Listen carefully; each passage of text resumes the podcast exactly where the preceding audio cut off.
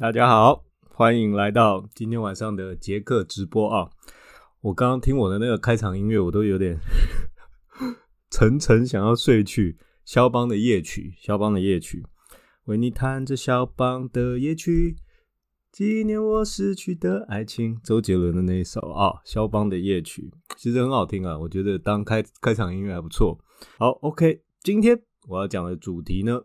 就是关于香港的这个问题了，就是关于香港的问题，我们应该要谴责中共吗？OK，好，在开始之前呢，我先给大家看一个新闻啊，这是之前一个礼拜吧的一个新闻啊，周庭、黄之锋、林朗彦反送中未经批准集结案被判入狱七到十三点五个月，大概就是七七个月到一年，差不多这一段时间了。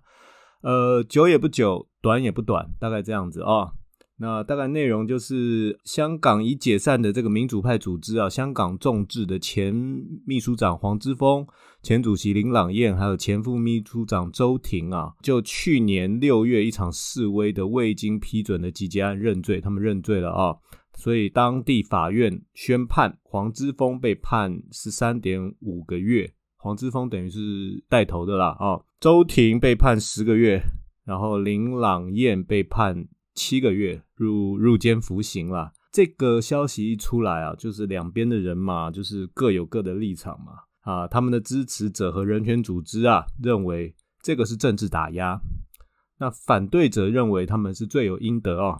然后开庭前啊，就有几名市民到法院外去抗议啊，就是说他们三个人是罪大恶极啊，批评他们是祸港啊、汉奸啊之类的。那中国官媒呢，形容他们是乱港分子啊，应该予以重判。但是其实也没有判的那么重啦，就是轻判也没有轻判，重判也不至于啊，就大概时间说长不长，说短不短。在我看，这个判刑就是有点惩戒的意思啊，但是并没有要他们真的被受到一个非常严厉的惩罚哈。这就是牵扯到我今天的要谈的主题啊，关于香港问题，应该谴责中共吗？他们的支持者跟人权组织认为这是政治打压，那反对者认为他们罪有应得。我个人觉得啊，这两种声音都对，这两种声音都对。我为什么会这样觉得呢？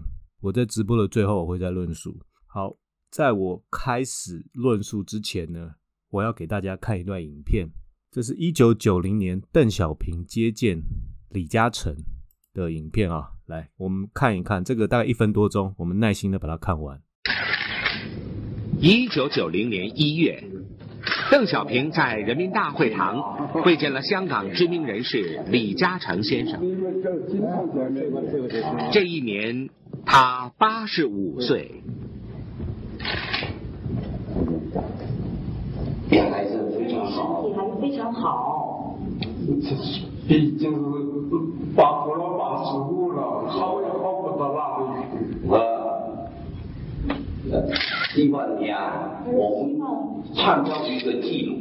希望你创造一个记录。我是我自己是生权 活到九七年。我出去，我敢买保险，敢买保险，超过这个，超过这个，不容易，一年比一年困难。希望你能够到香港来看看。希望你到香港就是我活到九七年，就是要要中国收回香港之后，到香港自己的土地上走看一下。一定的，他一定会的，一定会的。李嘉诚先生问起中国政府对香港政策的连续性，邓小平说：“不会变，不啊，这个好，这个不是说短期不不不变，是长期不变。这个道理我过去讲了多少次？对，一就算说五十年不变了。”五十年之后更没变的道理对，这个邓小平刚刚的这个影片啊，大家都看得很清楚啊。他说五十年不变啊，五十年之后更没有变的道理啊。所以其实我们现在的人常常讲香港问题，邓小平当时承诺五十年不变。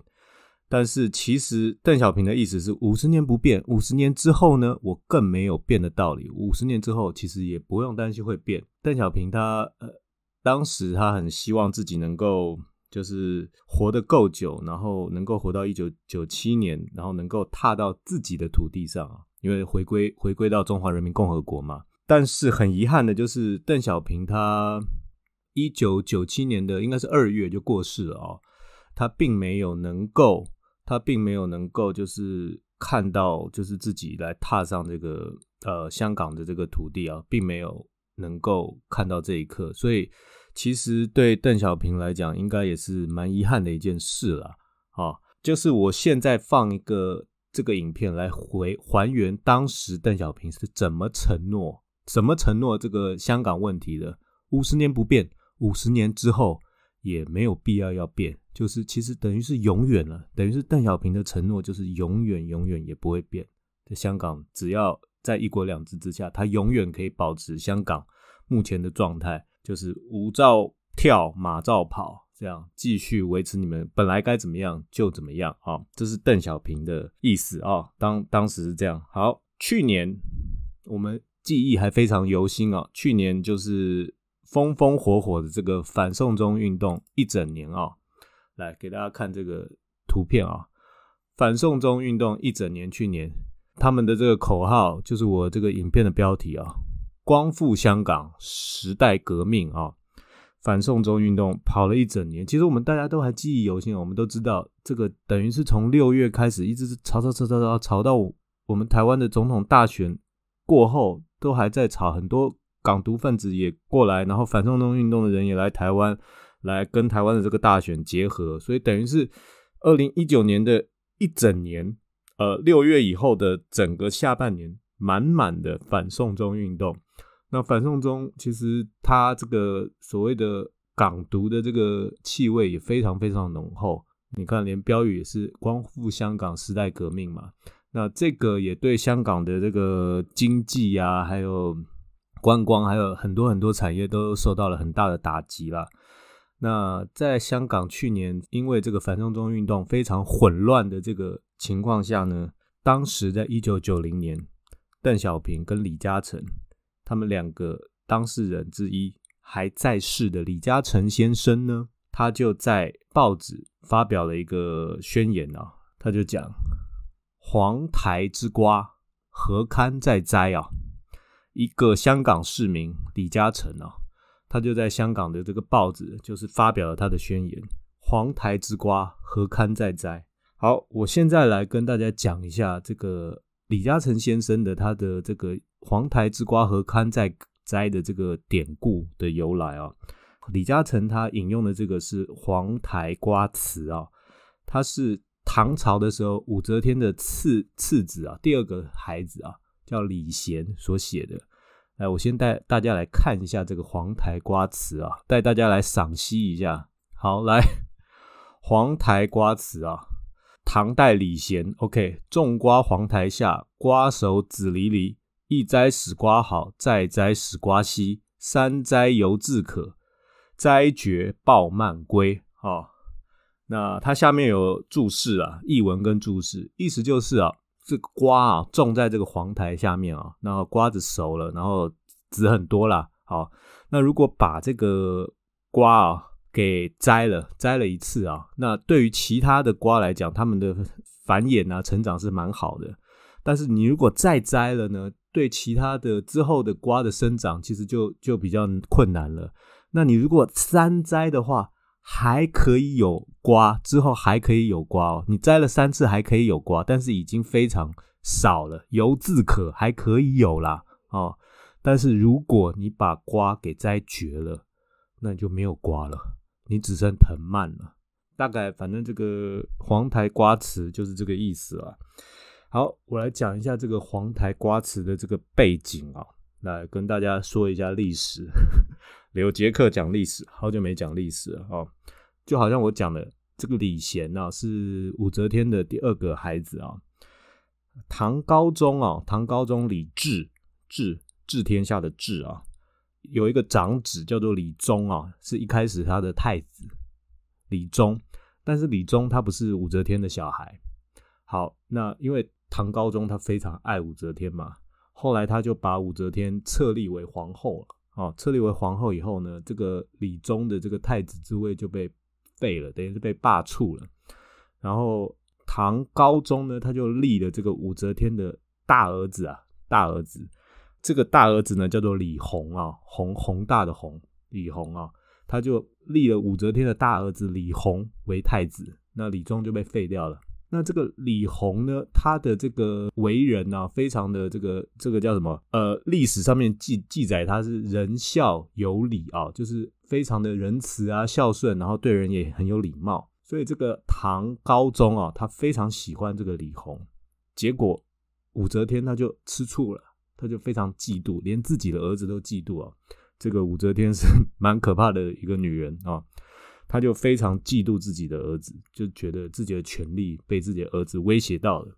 那有一天呢，这个李弘啊，跟他爸爸唐高宗他们一起出游，突然途中就死掉了。啊，历史上有记载啊，这个也也也有人怀疑啊，历史上有记载是怀疑了，就是被武则天给毒死了。他把他自己的大儿子给毒死了。OK，好。然后呢，这个李弘被毒死了以后呢，唐高宗呢就改立武则天的二儿子啊，这次子就《黄台瓜词》的这个作者李贤为太子啊。那这个李贤呢，他其实人如其名啊，他这个非常的贤能啊，有才干。OK，好，那所以其实唐高宗啊，跟很多当时的大臣啊，都蛮喜欢这个李贤这个。新的这个太子的，但是这个又又引起了他他自己老妈的这个嫉妒心啊，又引起了武则天的这个嫉妒心。那李贤他也知道，他也知道自己的妈妈是非常在嫉妒他嘛，他他觉得自己的处境非常危险，所以他就在这个背景之下，他就写下这个《黄台瓜词》啊。所以这个《黄台瓜词》这个这个写下的背景是如此啊。后来还是这个。李贤没有办法逃过他妈妈的魔掌了。首先，他就是太子之位也被废了，然后最后被他妈妈逼的给自杀了。啊，这个李贤的结局就是如此啊。所以，这个黄台瓜词的这个故事背景是这样。那你再看，为什么李嘉诚呢？他要引用这个句子啊？我们了解这个故事背景以后，我们我们我在我个人啦，我来揣测李嘉诚他当时为什么会讲“黄台之瓜何堪再栽”。其实这个“黄台瓜词”啊，它的这整个背景，它有点像当年这个东汉末年呢，曹丕逼他自己的这个弟弟啊，曹植嘛，写这个七步诗啊，那曹植就写下来这个“本是同根生，相煎何太急”啊。这个千古绝句嘛，其实这两个这两个词啊，背景有点像，一个是哥哥在逼迫弟弟，一个是妈妈逼迫自己的儿子啊。那其实重点就是同根呐，我们在一个根之下，我们为什么要这样彼此相争呢？那在一个根之下，你何必这样子压迫我们呢？所以就是李嘉诚他，我个人揣测，李嘉诚他为什么？要引用这个“黄台之瓜何堪再栽”呢？是因为李嘉诚他看到当时香港的这个乱象啊，他就是想，在一个国家之下，这个有不同的解读了。李嘉诚也厉害在这一点，有不同的解读。你中共，你何必来对人民有进一步的这个压迫啊，或怎么样？这是一种解读，就是政府，就中共政府，你不要压迫香港市民了，就是大家是同同根嘛。那另一个解读呢，就是香港香港人呐，就毕竟大家是同一个国家，你不要一直在这样从雨伞革命以来一直闹闹闹，伤害到我们香港自己，伤害到这个国家。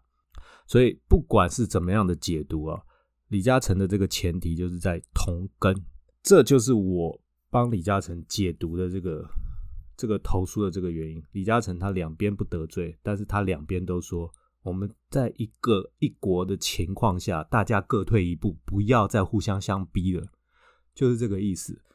哦，好，这是我解读李嘉诚当时投书的这个用意啊。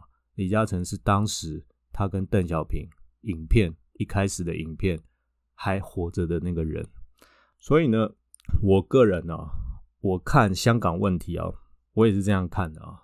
邓小平他承诺的嘛，一国两制啊，五十年不变，五十年之后也没有必要去改变啊。所以只要你不去挑战一国啊，你在这个两制的这个架构下，你香港人随便你去发挥，你随便你去争取，你甚至你可以去争取你的这个香港特首的这个直直选都可以，你香港特首直接普选，直接由人民选举，你可以去争取，只要你不违背一国的这个情况啊。那当然有有很多朋友会讲了，就是当年英国啊统治香港的时候，也没有让香港人去选他们的港督啊，对不对？是是这样没错啦。邓小平承诺不变，那不变，你你当当年你也没有直选港督，为什么你现在要直选特首了？没错嘛。但是我们其实看那个影片，那邓小平的他的这个话的意思，其实有很大的空间嘛。他是承诺香港，你们绝对，你们现在的生活绝对不会被改变的，就是保底啊，就是你绝对我我绝对不会让你们的这个自由被受到侵害的。那如果你们要更多，那可以嘛？这个可以谈的嘛？他并没有说邓小平并没有说我不会再多给你们哦 哦，他是保证我不会少少给你们你们的自由。但是他没有说，我也我不会多给你们，要要多要可以嘛？你你那个香港人，你可以去争取这个普选，我觉得这是可以去争取的，但是你千万不能动到一国的这个前提啊。但是去年的这个反送中运动，它有没有挑战到这个一国两制这个一国的前提呢？显然有嘛。你们看这个很简单嘛，这个标语“光复香港，时代革命”，那。摆明了你就是要造反呐、啊，这就是一个造反的标语，不是吗？那你基本上你挑战到一国了，那对任何一个政权来讲，这个叫做内乱嘛，那你一定一定是会被打压，会会会被呃压制下去嘛，这个是很正常的事情啊。那不要说什么没有没有，我我们只是争取自由，我们没有挑战那个中共主权哦，这个是骗人的、啊。你你标语都写成这样，光复香港，时代革命了。那你不可能不是在挑战中华人民共和国的主权嘛？你就是在挑战他的主权呢、大家不要自欺欺人呐、标语就写成这样了，就好像当年那个国父孙中山先生嘛，他不是创立兴中会，然后同盟会，他的标语是什么？驱除鞑虏，恢复中华。那你标语都讲成这样，你摆明就这样造反嘛，对不对？那你就是大家光明正大。老子我就是要造反啊，对不对？不可能就是不是嘛，这个就不要骗人了。你就是想要造反，你标语写成这样啊，就是想要造反。那当然了，刚刚我说了，就是香港人他应该要争取的是不要挑战一国，那在两制下面自由去发挥嘛。那这个是我个人觉得应该要如此。那可能当时他们这几个活动的领导人啊，或一些支持者啊。还有包括一些国外支持他们的团体，这些他们另外的战略评估，他觉得我可以去挑战这个主权呐、所以我要做这个光复香港时代革命的这个，我可以挑战，我可以做港独，我是干嘛？我觉得 OK，好，这个是你们的决定，这是 OK，但是重点呢、重点敢做就要敢当，敢做就要敢当，你今天敢革命啊！你就要有这个勇气去承受革命失败所带来的后果，对不对？革命基本上就是成王败寇。想想看，当年国父他革命了十一次嘛，孙中山先生革命了十一次才成功，前面十次死了一堆人呐、前面十次死了一堆人，这是他要承受的这个后果嘛。但是他成功了，他是国父啊，对不对？想想看，当年那个国父革命。失败那几次被抓的那些人，难道他们说哦没有没有没有，我只是为了要让清朝更好干嘛的？没有，没事哦，没事哦，你不要乱，你不要乱冤枉我哦，你不要抓我哦啊！不可能嘛，你就是在革命嘛，你你要革命，你就要有勇气去承担呐、像法国大革命，法国大革命成功了嘛？法国大革命成功了，所以路易十六被送上断头台，不是吗？因为他成功了，所以国王被砍头了。那如果法国大革命失败了，那砍头的就是那些带带头的人嘛，就如同今天这样，就是如此嘛。但是当然，以前那个军权时代是比较手段是比较雷霆的嘛。那现在这个时代比不会这么这么狠的去对人民了。但是这个道理是这样嘛，你敢做，你敢做这个革命的这个行动，你要敢当嘛啊、哦！最后就是我我要回答这个问题了，就是我今天我今天的这个主题的这个问题啊，就是香港的这个事情啊，中共到底应不应该被谴责啊？香港的这个事情，中共到底应不应该被谴责？好，我来举一个例子啊，大家有没有看过金庸的小说《鹿鼎记》？《鹿鼎记》里面有一个天地会总舵主陈近南，不是我们之前。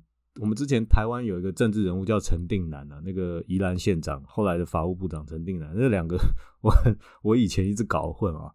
天地会总舵主陈近南，这个平生不是陈近南，就算英雄也枉然啊。陈近南啊，OK，好，陈近南是天地会的总舵主，好，天地会就是要反清复明的啊。他在《鹿鼎记》里面是个英雄好汉。对不对？但是他是天地会总舵主，为了反清复明。康熙皇帝在《鹿鼎记》里面，他其实历史上也是一个很有为的君主了。好，我想请问一下大家啊，就是陈近南被康熙给抓了，抓到牢里面了。也也也许在牢里面，康熙还刑求陈近南啊，什么那些的。OK，不管。陈近南被康熙给抓到牢里面了，请问我们要去谴责康熙皇帝吗？你不应该抓陈近南呐！你怎么可以抓陈近南？你怎么可以去刑求陈近南呢？哦，Come on，拜托，这个本来就是大家各自的角色如此嘛。我是天地会总舵主，我我是做这个谋反的这个事业的，我敢做我就敢当嘛。那康熙皇帝，我是一国之君，我是在治理这个国家，我要维持我国家的安定稳定。那我对反贼，我当然要抓嘛。我们看这两个角色。大家各自把自己的角色给扮演好而已，那接受自己的这个宿命跟带来的后果啊，就是我自己在读《鹿鼎记》的时候，我觉得陈近南是英雄啊，我觉得康熙皇帝也是英雄啊。那如果今天康熙把陈近南给抓了，我不会说谁对谁错，其实这这这个没有谁对谁错。所以同样的，我的意思就是，你们今天那些香港，你们要做这个光复香港时代革命的这个诉求，敢做就敢当嘛，这无所谓啊。今天什么周婷，那个黄之峰，他们被抓进去牢里面关了，求人得人呐，本来就如此，这个就是他们要付出的代价，没没什么有有什么好去谴责中共的，在任何政权下面，你对抗这种反贼叛乱分子都要被制裁啊，如此而已，求人得人，我这就是我的立场，我是中共，我也抓他们，没什么好谴责的，就这一点真的没什么好谴责中共的，除非啊。除非今天周庭啊，在那个法庭上面，因为毕竟有法庭上面，周庭在法庭上面，然后跟法官讲：“哎呀，我我其实没有要没没有要叛乱啊，我不是叛乱，我一切都是为了中华人民共和国好，我只是想要提出一个更好的制度，我完全没有想要搞港独，我完全没有想要叛乱，你们误会我了。如果他今天敢在法庭上做出这样子的这个表白啊，就是说哦我没有这样，你们误会我了，然后也让法官采信的话，OK 啊。”我我相信 OK 啊，但是他会吗？不可能啊！他的支持者就是冲着他要搞港独才支持他，这是他的政治能量来源嘛。我我也讲真的啦，我我刚刚道理是这样讲啊，但是对这个周庭啊，还有黄之锋他们，他们个人的政治利益啊，关了以后他们出来海阔天空了，有更大的政治利益在等着他们收割，所以没关系啊，这就是我我的看法了，没什么好批评中共的这件事情。对黄之锋还有周婷来讲，他们敢干这个事业，他们就要承受这样子的后果。OK，如果他们成功了，他们就是王；失败了被关，成王败寇，如此而已，就这么简单。这就是我今天讲的香港的问题。好，OK，谢谢大家。